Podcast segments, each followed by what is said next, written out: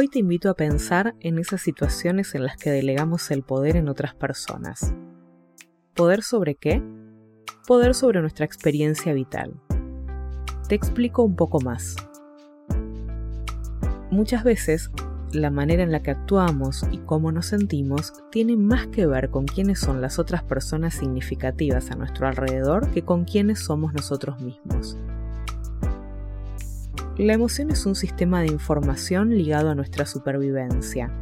Ante determinadas características de una situación, la emoción va a activarse de todos modos. Por ejemplo, ante una situación de características peligrosas, la emoción de miedo va a activarse rápidamente ya que es lo que nos permitirá actuar para huir o defendernos.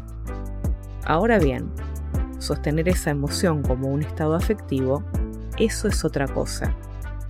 Si algo que alguien te dijo, por ejemplo, te despertó la emoción de tristeza o enojo y todo el malestar asociado a esa emoción, vos tenés el poder de convertirlo en un estado afectivo que se instale mucho tiempo o de trabajar para elaborar la situación y cambiar ese tono afectivo. Si decidís trabajar en sentido del cambio, es una buena señal ya que vos estás en control de la situación. Vos tenés el poder.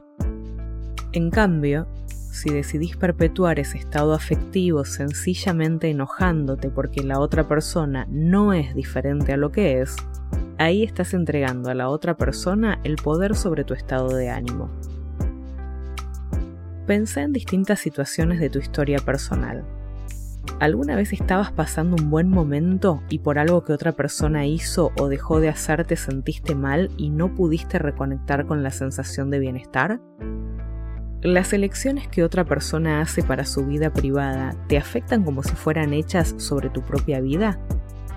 ¿Perdés un poco de identidad en función de agradar a otras personas? ¿Cambias la manera de comportarte y tus valores de acuerdo a las personas con las que estés en diferentes momentos?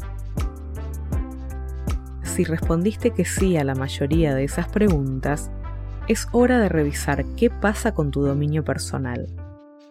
Es probable que pierdas el poder de tu experiencia vital fácilmente delegando el poder sobre vos en otras personas.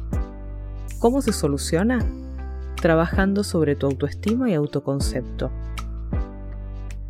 En tanto tengas en claro quién sos en el mundo, cómo sos y valores positivamente toda esa información sobre vos, es menos probable que entregues fácilmente el poder de tu experiencia vital. Tal vez es hora de pensar seriamente si tus días están determinados por tu propio poder personal o por haberlo delegado.